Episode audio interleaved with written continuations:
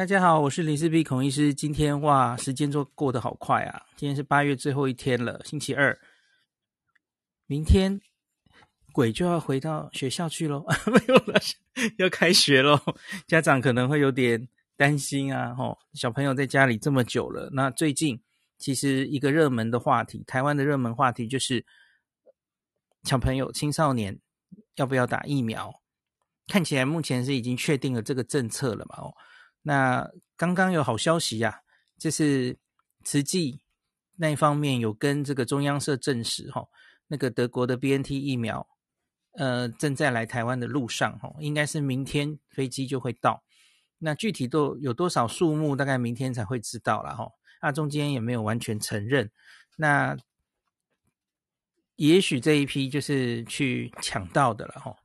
就是外包装，上次有跟大家讲过，有复必泰字样的这个，可能是一百九十五万剂左右。那初步原来已经定的政策就是十二，我们的十二到十八岁，哈，就是国高中生会优先给他们施打。那这个礼拜其实也有一些声音嘛，哈，就会觉得，诶，那中间有一些年轻人，哈，那大学生啊，诶，他们也同样，他们活动力还更强，对不对？那他们也有这样染疫的风险、群聚的风险，那为什么要排除掉十八到二十岁？那这是不是不太合理？等等这样的声音了哦。那所以今天指挥中心也有讲出来，就是那有一个解决方法了哦，那就是 BNT 也会优先给十八到二十二岁、十九到二十二岁才对，这个大学生年纪的人施打哦。那另外就是 AZ 的下一轮的 AZ 哈，它也会往下到二十三岁都可以登录，这就几乎等于完全补足了这个年龄的缺口，没有任何疫苗孤儿的感觉了哈。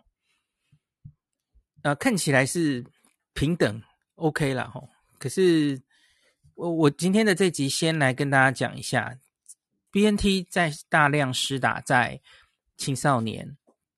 年轻人的时候，哈，那应该要有一些不良反应，我们要特别关注。其中一个当然就是大家很关心的心肌炎。那我要跟大家讲，就是累积到目前为止国外的证据，心肌炎到底值不值得你担心？它有什么症状？哈，我们很来来复习一下。当然，顺便也讲一下青少年打这个 BNT 的时候，可能有什么什么样的不良反应。那我们先回头看一下这个历史啊。这个美国这个 BNT 疫苗是去年十二月 EUA 的嘛？那当时它是十六岁以上施打，那是因为这个它的临床试验就是有做到包括十六岁以上的人，其他的疫苗几乎都是十八岁以上哦。那收案的不够多哈，那你没有收到那么往下的十六到十八岁的人，纯粹就是临床试验没有收的问题。那另外，像我们高端是二十岁了哈，那因为我觉得台湾很多成年跟小儿科抓，有时候是抓二十，有时候抓十八哦，那所以其实只是收案的问题，所以就没有到那个年龄。那后来呢，今年五月，二零二一年五月，因为这个 BNT 疫苗它是第一个做出在青少年十二到十五岁的临床试验，那所以因此。他就在五月的时候通过 EUA 可以施打青少年。我等下会稍微讲一下这个刊登在《新英格兰医学杂志》哈，这是一个很小型的，你可以说是大概像 Phase Two 一样，因为它才两千两百六十个人哈。那青少年一百一千一半一半哈，一比一对照组，一千一百三十一个打疫苗，那一一二九个没打疫苗作为对照组。那因此他看了这个临床试验，他就让他过了齁。那可是后来是发生的事，大概应该也记得哦。那个六月的时候齁，首先应该是先从以色列开始，因为随着美国也通过了齁，以色列也开始打青少年。那可是呢，他们就发现往年轻人打的时候，哇，发生了一些心肌炎的报告。那特别是年轻的男性，以色列最先发生这件发现了这件事。那美国随后。也陆续发现，那美国为此呢，他们在六月的时候，那加注了警语哈，加注了那个 mRNA 疫苗说注射后可能会发生心肌发炎的罕见风险。那七月美国 CDC 还开过会，那等一下我也会分享这个会议的资料。那等一下我最后会讲一篇这个 CDC 比较新的资料，吼，那是八月一号发表的，在他们的 NNWR，就是到底到目前为止十二到十七岁的安全性的统计。那跟大家用这个顺序来讲一下，我们先来讲临床试验吧，吼。那这个临床试验就是专做十二到十五岁的人，那它是跟之前第三期临床试验中十六到二十五岁的青少年相比，那看他们的不管是抗体还有不良反应的比例，那有没有不同？哈，那顺道一提，在这这个执行临床试验之中呢，对照组出现了十六例确诊，那在打疫苗组一例确诊都没有，哈。那因此，在那个很小型的临床试验，保护力做出来是百分之百。那再说抗体哦，抗体这个十二到十五岁年轻人可以比十六到二十五岁的年轻人哦，抗体更高哦，这个倍数是一点七六倍。因为他们进行这个哦，你也可以说是一种免疫桥接啊，因为他就去做了这个十六，你去仔细看那篇哦，NEJM 他的这个。它也是用 non-inferiority 的吼，它不可以输给这个年轻人十六到二十五岁产生的抗体，它的免疫桥接的那个就跟我们的一模一样。我我不知道 我们是不是诶那个食药署是看了这个临床试验的设计，然后就把它照抄过来，根本一模一模一样。就是你去除以它，然后你那个下限不能小于零点六七，一模一样哦。好，所以哦，最后它做出来是一点七六倍哦，所以它没有输给。十六到二十五岁产生抗体，那我们来看副作用的话，哈，不良反应最常见的不良反应大概就是注射部位疼痛，七十九到八十六 percent 的人都有。那疲倦六十到六十六 percent，头痛五十五到六十五 percent。那大家比较关心的还有发烧，哈，这个打第一剂十 percent 的人发烧，打第二剂二十 percent。而我刚刚念的这所有的比例，哈，其实十二到十五岁跟十六到二十五岁的年轻人相比，比例差不多，没有特别跟年轻人不太一样了，哈。那大家可能记得，在整个 BNT 的临床试验中，哦，第三期临床试验，那个发烧的比例大概是十五 percent 左右，哈。那所以年轻人好像稍微有高一点点这样。好，那。再来，还有一些什么肌肉痛、畏寒、关节痛、恶心、呕吐，这其实都差不多了哈。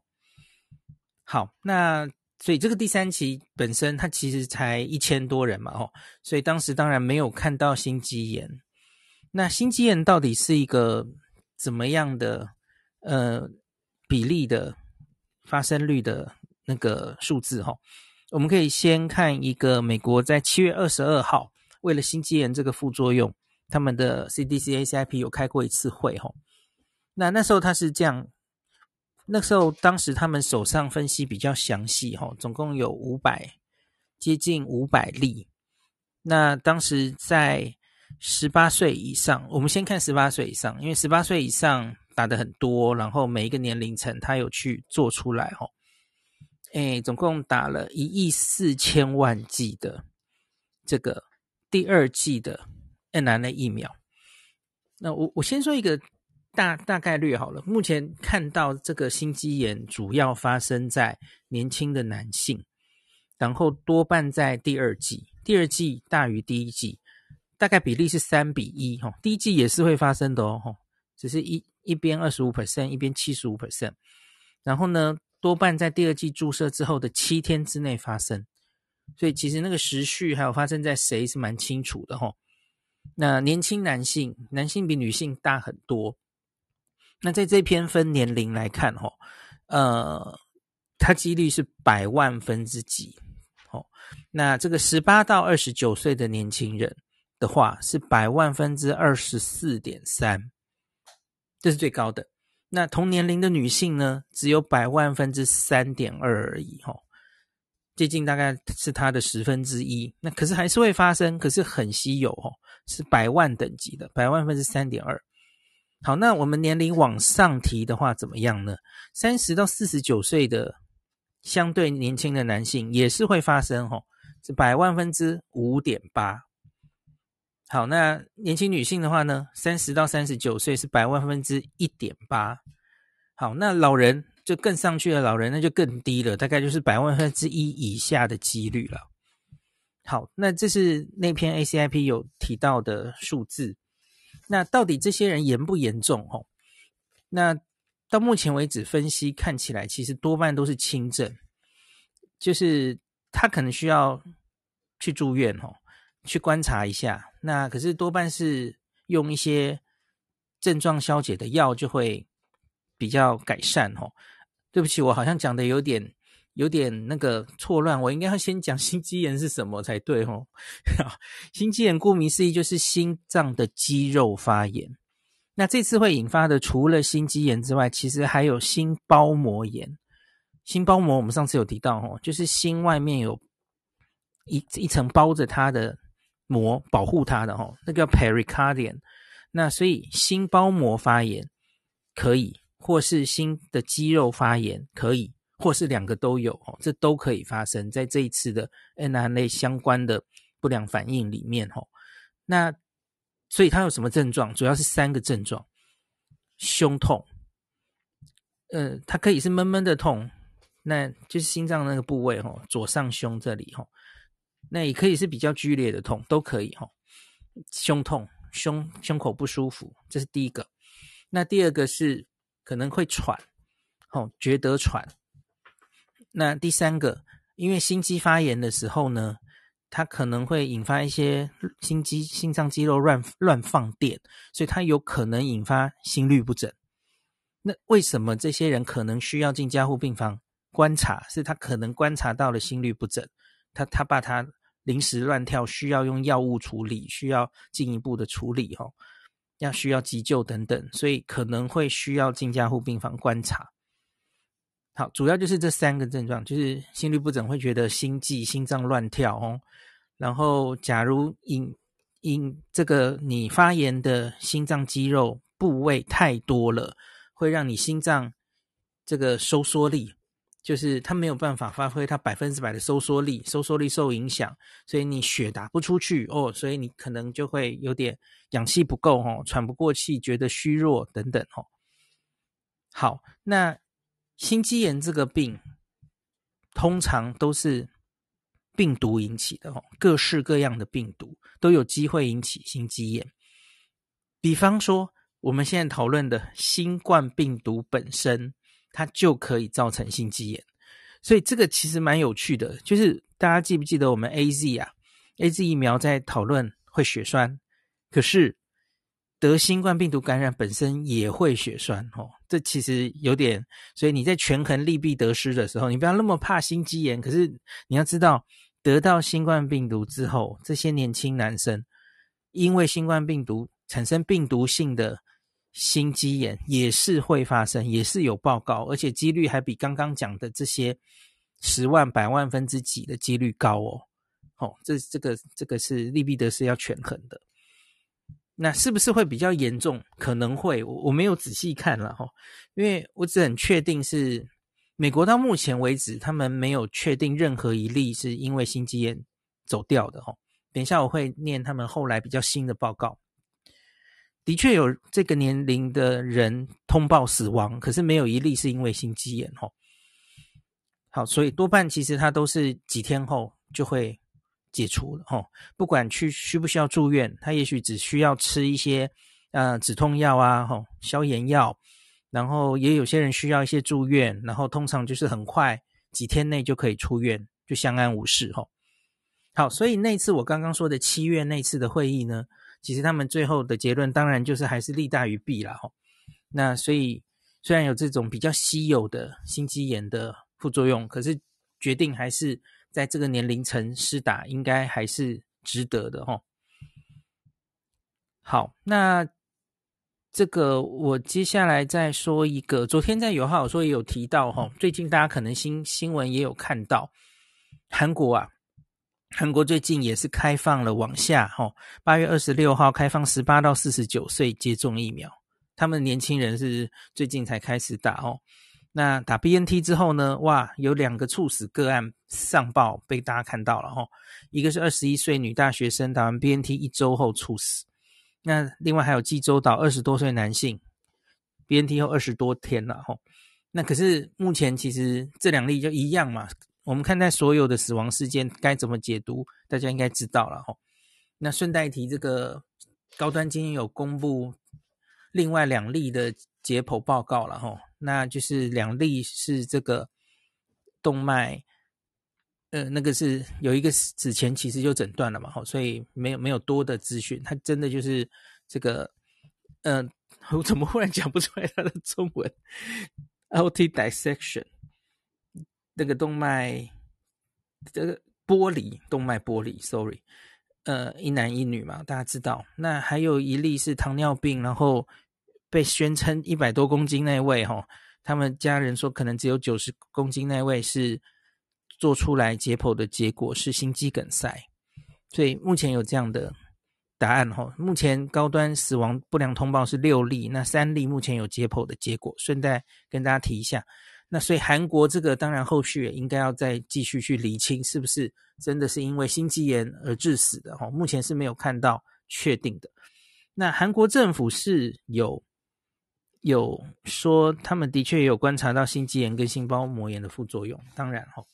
那另外，我继续讲，美国有比较详细的对整个青少年追踪，十二到十七岁的青少年他们的副作用的状况跟比例哈。那我都会贴在前面 Podcast 给大家参考哈。那。它主要是说，这个是从十二到十七岁的青少年，然后一直到今年的七月十六号之前为止，那他们从一些不良反应通报的回收监测的系统，然后把一些副作用好好整理出来给大家看哈。那这个呃，其实他们有两个系统了哈，那都是比较。被动的，就是等待那个一个很常见的是 VAERS 系统嘛，V A E R S，那它是呃，它不会主动去收集资料，所以就是等大家把资料通报上来。那所以它可能你只看这个数据，它可能会有低估的的的风险哦。就像我们之前在看一些呃严重不良反应，包括了。呃，严重的过敏等等，吼，我们就后来就发现，哈，在其他国家看起来，吼，那个 anaphylaxis 严重过敏性休克比例好像没有美国通报的这么低，吼，所以它其实应该就是这个通报系统主动与否的问题。那所以这这个研究里，其实他有承认说，哎，这因为这是被动通报的，所以这样小心的解读，吼。那在七月十六号之前，青少年已经有八百九十万人，十二到十七岁接种了 BNT 的疫苗。那在这个 VAERS 系统，它总共接受到了九千两百四十六次的不良反应通报。那这个其中有九成是不严重的，吼，就不是 SAE，吼，不是严重的。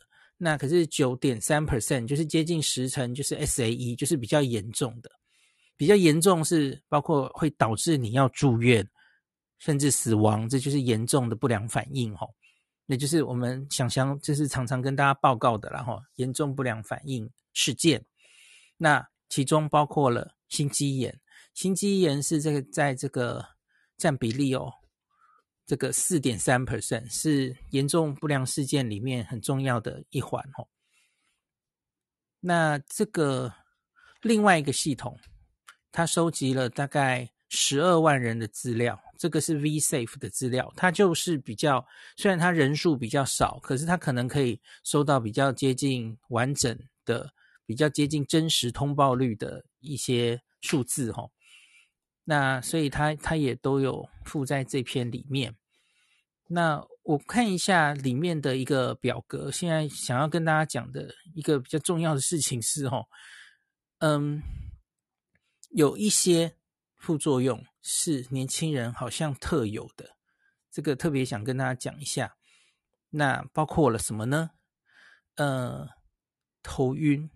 我们刚刚没有讲到这个哈，在刚刚讲的那个临床试验里哈，头晕二十一 percent 的青少年会头晕，然后呢，晕倒 syncope 真的在那边晕倒的哦，十四点四诶，这个不是很低的数字诶，每七个就有一位哦。好，所以是这个头晕跟真的晕倒哦，然后其中有很大部分的人会需要真的去急诊就医哦。好，还有失去意识的七点五 percent。syncope 这个字是比较类似接近晕倒了吼，他可能又忽然又会回神过来等等吼。可是有人是完全会失去意识的吼，就晕针也有各式各样严重程度的嘛吼。那这个是之前我们报疫苗临床试验，通常不会有这几个状况去当做是主要的症状吼。哇，可是这个在美国青少年这个比例还蛮高的，然后最常发生是在中位数是十五岁，国三的年纪哦，十五岁，然后女生比男生多。那这些是归在不严重的的副作用的报告里哦。那可是严重的那边呢？严重的那边就是男生多了哈，就反过来了哈。那它通常就是跟这个心肌炎有关的一些症状，包括了。胸痛，在这个报严重不良反应里面，八百六十三个人里面，哈，chest pain 胸痛有五十六 percent，然后我们心肌炎证实的证实诊断有四成。那我们到了急诊，要要怎么诊断这个心肌炎？我们可以抽一个，就是通常是在心肌梗塞的时候会抽的药，抽的验的血叫 troponin I，就是我们的心肌细胞会特别。发出来的一种心脏的酵素哦，那这个 troponin I 的抽血会增加，这样子有四成的人会增加这样子。好，然后有两成的人会发烧这样子，因为你心脏发炎，你有机会会发烧哦。对不起，心肌炎跟发烧应该是两回事啊。本来就很大部分人会发烧，我讲太快了，sorry。然后呢，大概有四分之一的人会看到那个心电图有一些异常的变化，然后有。两成的人会有呼吸困难，就是我刚刚讲会有呼吸困难的感觉。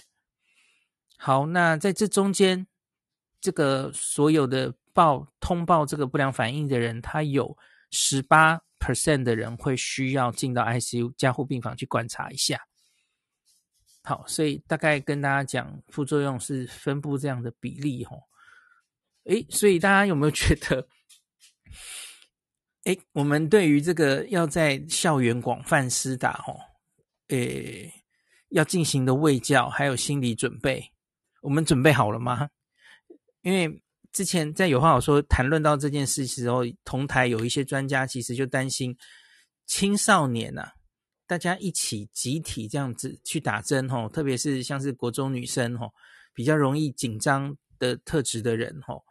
哦，聚在一起，然后看到你好朋友就就发生严重，搞不好就在那边晕倒了，吼，晕针等等的，那其实会有一种群众的效应啊。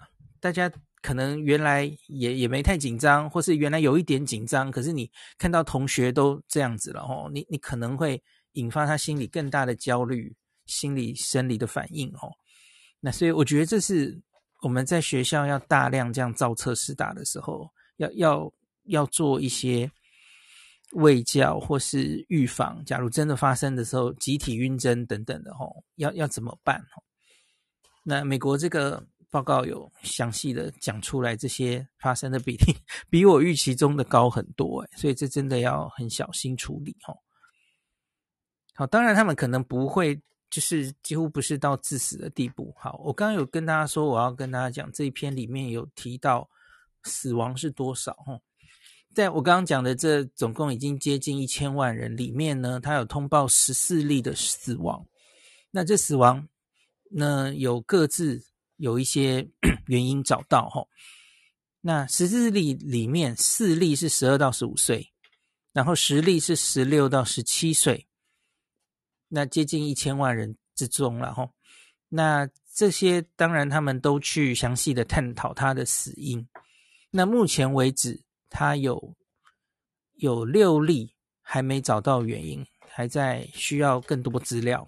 有八例已经找到原因了，包括了两例是呃肺栓塞 （pulmonary embolism），两例，有两例是自杀，然后另外有一例是嗯脑脑出血，然后有一例是心脏衰竭，然后有一例是很一个很特殊特殊的感染，然后并发嗜血症候群。呃，大家记得。的话，好，没关系，这个不要讲好了。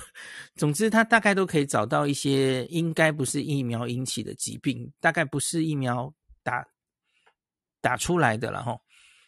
这心脏衰竭的这一例，我不是很确定他有没有确定到底跟疫苗有没有关，他没有特别说明了。好，所以大家不要以为这个。打在年轻人身上，然后可能根本不会遇到死亡，不会哦。小朋友们也是原来就可能有一些病会死亡会发生的嘛，吼。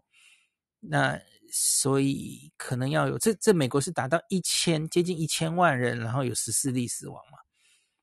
那我们现在假如是要那个十二到十八就已经是一百二十五万了嘛。那所以我们也要可能有心理准备，吼。不不是疫苗会打死人的意思，我我我完全不是这个意思，是你可能会遇到就是这样子持续发生的，那你要很小心去厘清它到底跟疫苗有没有关系。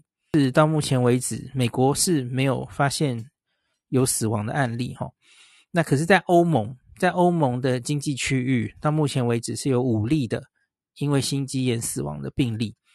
那这几天报告我没有看到韩国有一例。他确确诊的是是因为心肌炎死亡，然后那个纽西兰有一例嘛，所以很零星。到目前为止，真的因为心肌炎而去世的人是非常零星的哦。目前看起来是这样。好，所以我觉得家长们的或是年轻人们哦，因为因为其实这些人青少年年纪已经十几岁了，他们其实会自己找资料，会有自己的想法哦。那我觉得这这不是家长要帮他们决定啦，我觉得家长其实也不一定要很强势的做这件事哈。你你可能可以跟小朋友沟通，然后也请小朋友找一下资料。他当然也可以去问他的同学或老师，各方收集资料。这已经是网络的时代了哈，所以他可以自己做决定，我该不该打这个疫苗？他可能有什么样的副作用？那他可以预防什么？那个这个病，在在我的年纪，我遇到重症，或是我遇到可能有一些慢性的 long long COVID，有机会嘛？吼，那的这些风险，吼，所以我该不该打这个疫苗？我觉得他其实可以自己帮自己决定。那可是当然也有比较没有主见的小朋友了，吼，你那你当然可以帮他决定，或是你跟他决定说你这个针很重要，可是。你可能会遇到一些副作用，要有心理准备。然后，我觉得这是一个非常好的这个跟亲子沟通吼，然后你你帮他解释该不该打这个疫苗的利弊得失，跟他分析吼，这这是一个很好的机会教育，我觉得吼。那终究呢，这个是家长跟孩子你们要自己决定的吼。其实这也不只是青少年了，所有人去打这一针，其实你都是。自己应该为自己决定，你自己的健康做最好的决定哦。疫情可能还是会来，那那真的来的时候，你会不会后悔？结果我那时候应该要打疫苗，不要挑疫苗这样子哦。所以疫情真的还可能会来，并不一定会像现在这样哦，就一直一帆风顺，守到我们多半人都打疫苗，我觉得不一定啊。所以。假如疫情真的秋冬会烧起来的时候，我觉得大家要以这点来思考。那那个时候，呃，打疫苗染疫的风险，你不要忘记了考虑了哈。你现在一直看着这个副作用的风险、不良反应的风险，而这些风险其实明明我刚跟大家讲的数据哈，就是非常小嘛哈。可能那我刚有跟大家讲嘛哈，你真的得到病毒的话，年轻人。因为病毒产生的心肌炎的几率远大于疫苗。那所以因此要仔细考虑这些风险哦。那急性引起的那些不不良反应，像晕针什么的，我觉得是年轻人特别要考虑的一些事哦。那在师大的学校，老师们其实也要注意这件事会不会发生哦，这很重要，可能要让大家有心理准备。好，那今天就讲到这里。